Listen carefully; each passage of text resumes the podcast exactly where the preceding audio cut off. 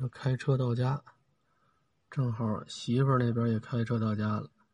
这会儿孩子在他那车上睡着了，那就在车上睡会儿呗。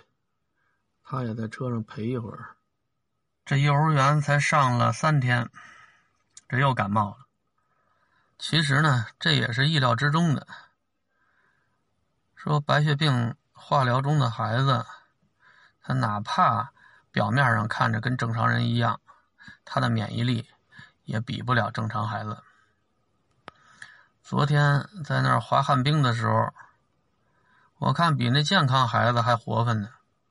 今儿上午他妈给我打电话说，早上打嚏粉、大鼻涕，啊，开车去儿童医院这一道就让他妈那么揪心。我怀疑可能是昨天晚上孩子踹被子来着，因为我昨天晚上醒过来两次。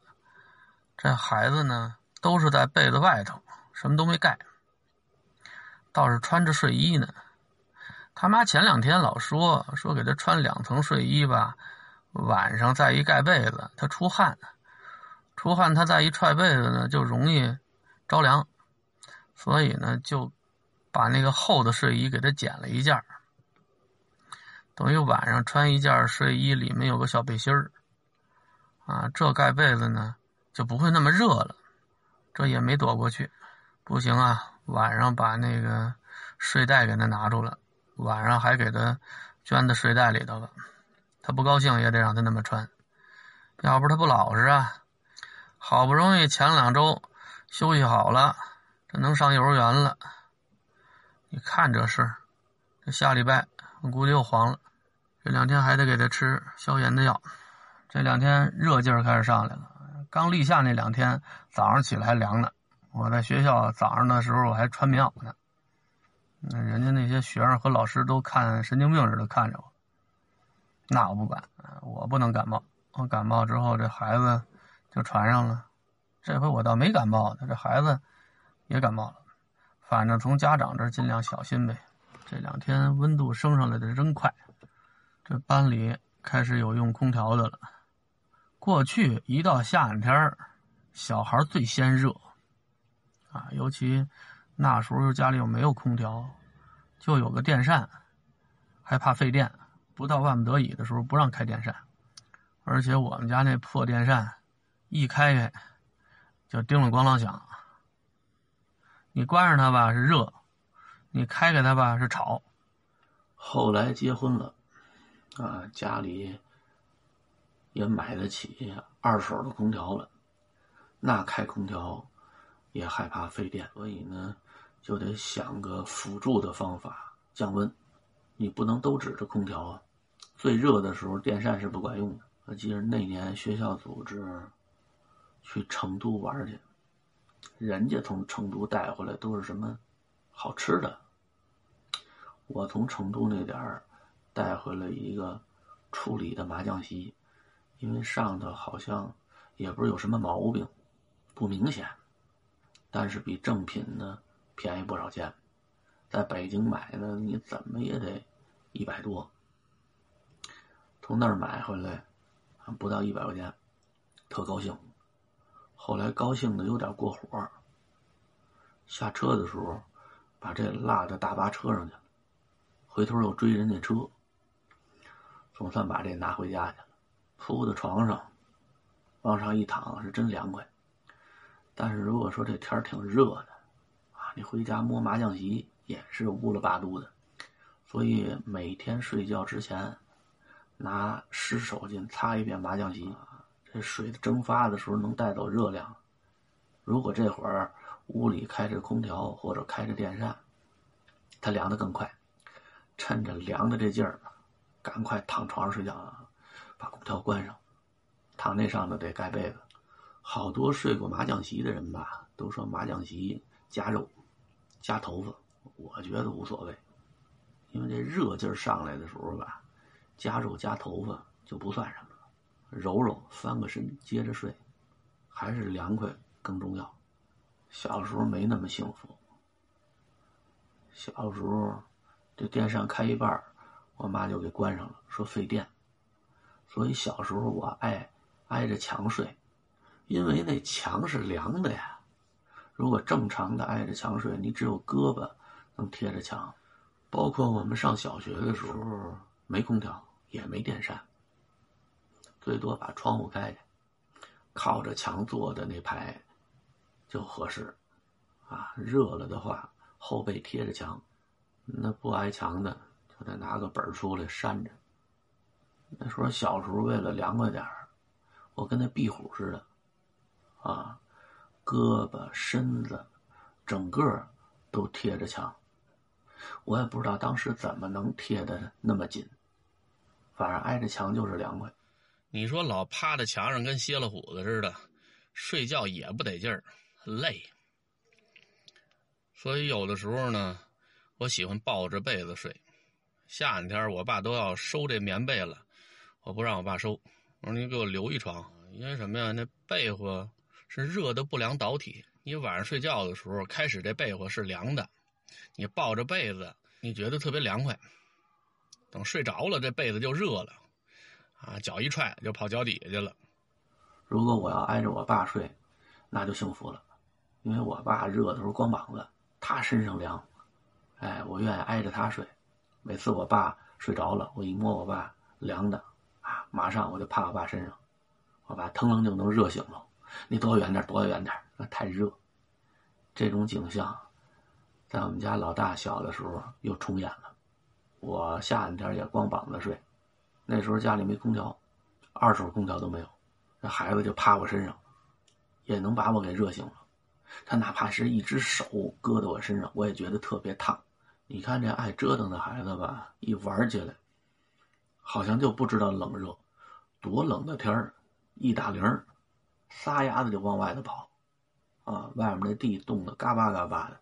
那也去操场上玩去，这夏天外头就跟下火似的，这帮孩子也得出去，一分钟都不愿意多在教室里面待着。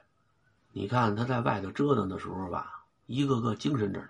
你说打铃上课回班，往班里一坐，呵，那馅儿大了。按理说这班里比外头要凉快啊，往这一坐，热劲儿就上来了。有找本的，有拿扇子的，喝水的。一个个红头胀脸，啊，还有那把舌头伸出来，这好像马上就要显形似的。我小时候也那样，甭管是学校还是家里头，只要说是让我出去玩，多热的天顶着大太阳就出去。男孩子小时候，夏天都玩什么呀？如果不是去什刹海那河沿旁边，嗯，钓小鱼小虾，就是拿根杆子粘蜻蜓，粘寄鸟。我没怎么粘过寄鸟，啊，粘蜻蜓，那时候用那胶呢都是自己做的，找块自行车内带的布皮子，啊，拿打火机给烧了。有的孩子熬胶就比较专业，啊，拿一小罐头盒啊，把这布皮子搅碎了，搁在煤气罐上熬，把这个橡胶都给弄化了，弄得一院子味儿了，啊，烧成那个胶特别粘，啊，不能粘土啊，一粘土就完蛋了。拿那个粘蜻蜓、粘寄鸟，那时候在什刹海专业粘寄鸟的都不是孩子，都是老头拿一大长杆子，就跟那鱼竿似的啊，接好几节的那个粘寄鸟，眼神也好，多高的树上那寄鸟他都看得见。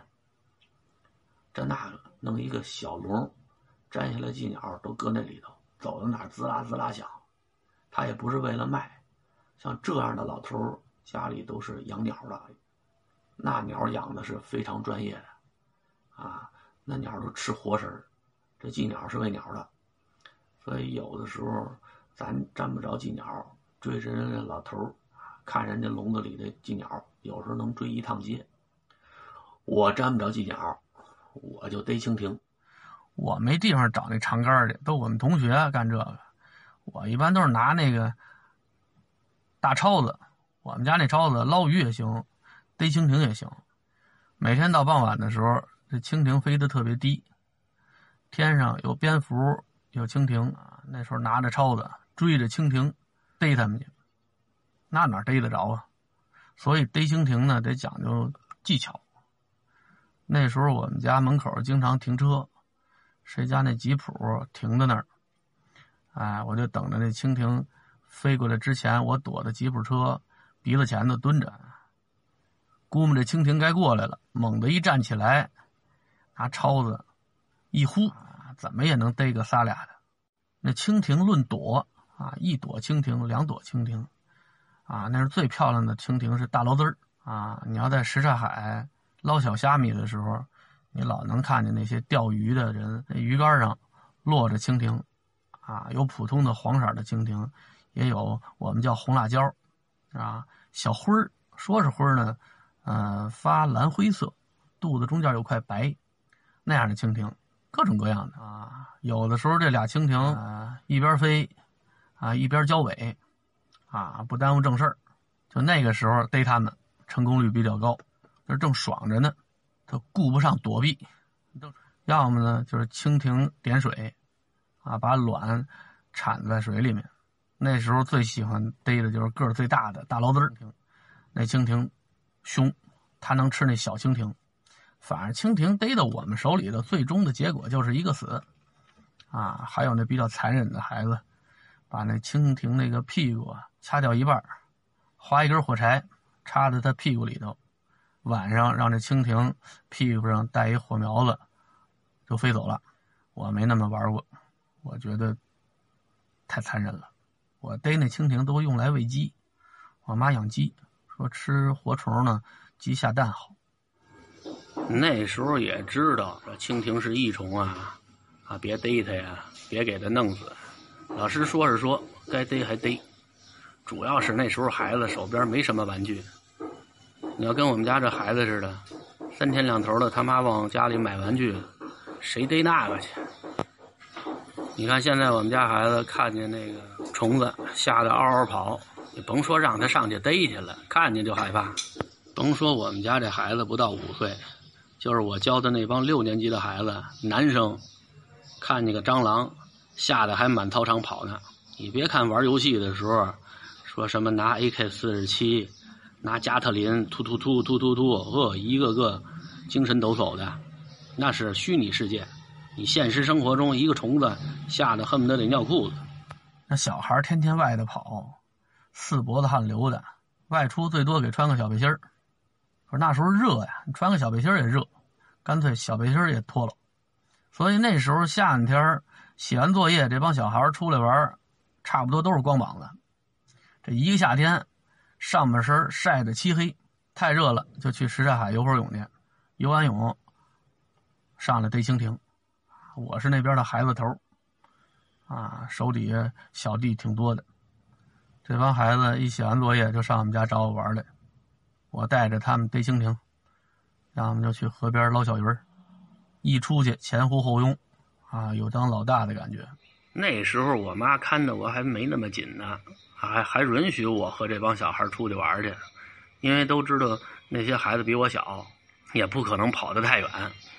我带着这帮小孩光着膀子在大街上，在大街上那么一跑，就跟那搓澡的暴动似的。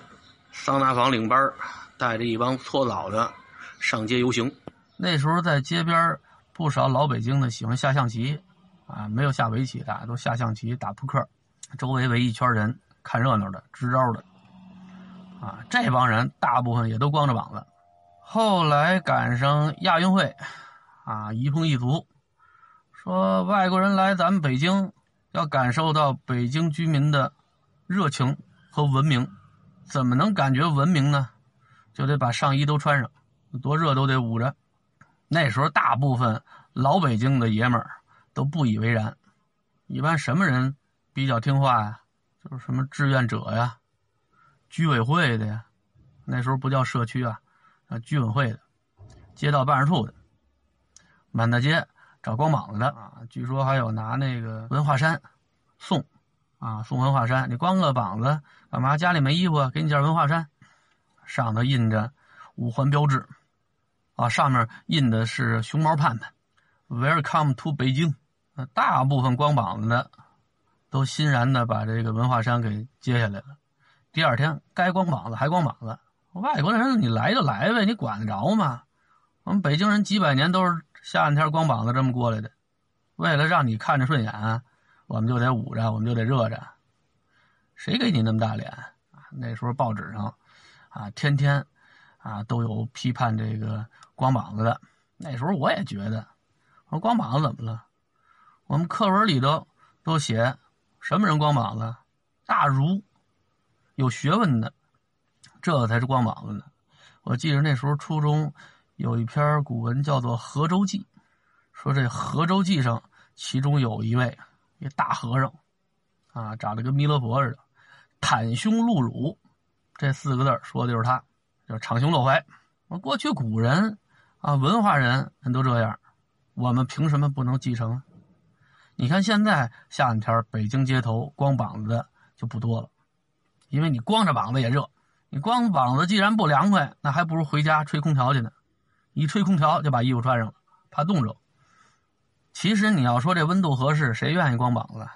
尤其夏天还闹蚊子啊！而且亚运会之后带来的这蚊子特缺德，黑白花的，在这之前中国没见着这种蚊子。这种蚊子是跟着咱们中国引进的一种草坪进来的。说这种草坪好，冬天都翠绿翠绿的。北京市少年宫投了的草坪那点种了一批，大冬天在雪地里面都翠绿翠绿的，确实好看。但就是这些草坪里带着大量的这种黑白花蚊子的卵，这算是外来物种入侵。以前咱们中国本土的大黑蚊子咬完之后，你给它挠破了，它就不痒了；或者是你把那个蚊子叮的那包里那个水挤出来，开始挤出来那水是透明的。后来你忍着疼使劲挤，一直见到了血流出来，行了，这就不疼了。可是这黑白花这蚊子，它叮完人之后不好处理，你怎么处理它都是又痒又又疼，就没那么难受过。有蚊子就少不了蚊子拍蚊香。我最讨厌的就是蚊子拍不是因为它脏啊。过去那蚊子拍呢是竹条，前头呢加一个长方形的纱窗。啊，这纱窗周围呢是红布包的边儿，怕它散喽。农村那个蚊子拍是皮的、软的，啊，城市里用的少。蚊子拍这个东西吧，虽然命中率高，但是呢，家长很不注意它的正确使用方式。这是打苍蝇的，他老拿它打我，也搭着顺手点儿平时呢就摆在桌面上，这火一上来，随手抄起来就来一下子。那前面纱窗是铁的。啊，打孩子打的次数多了，那铁的就变形了。所以苍蝇拍的东西在家用的特别费。我小时候最喜欢闻的味儿呢，就是蚊香的味儿。我不喜欢闻檀香的味儿，我老觉得檀香那股子味儿难难受。蚊香绿色的那种蚊香，那味儿好闻。但是蚊香这个东西吧，它做的挺缺德的。一盘蚊香是两根儿，你要把这两根蚊香给拆开了。啊，得特别的小心，一不小心它就折。这蚊香除了熏蚊子之外，等到春节放鞭炮的时候，啊，我们也经常拿这种盘香掰成一段一段的放炮用。有那种细根的卫生香，这种普通的平房地区的老百姓啊很少买，一般楼房像我姑他们家用那种一根一根的卫生香。你说熏屋子也行啊。祭拜谁给人上供，插在香炉里也行。后来，啊，这蚊香的品种就越来越多的，啊，有红的，有黑的，啊，有强力杀蚊的。后来知道了啊，大量的往这些蚊香里头掺那种剧毒的杀虫剂，对人的害处比蚊子叮人还狠呢。后来家里就很少买蚊香了，啊，以前买蚊香正常的使用方法。也是把门窗紧闭之后，屋里点着蚊香，熏，把蚊子熏死之后，开开门窗放味儿。以前那种老蚊香，可以在家里点着睡觉。像我们家这种用火烧完了就没了的东西，我妈一般不愿意买，她认为烧的那不是蚊香，那是钱。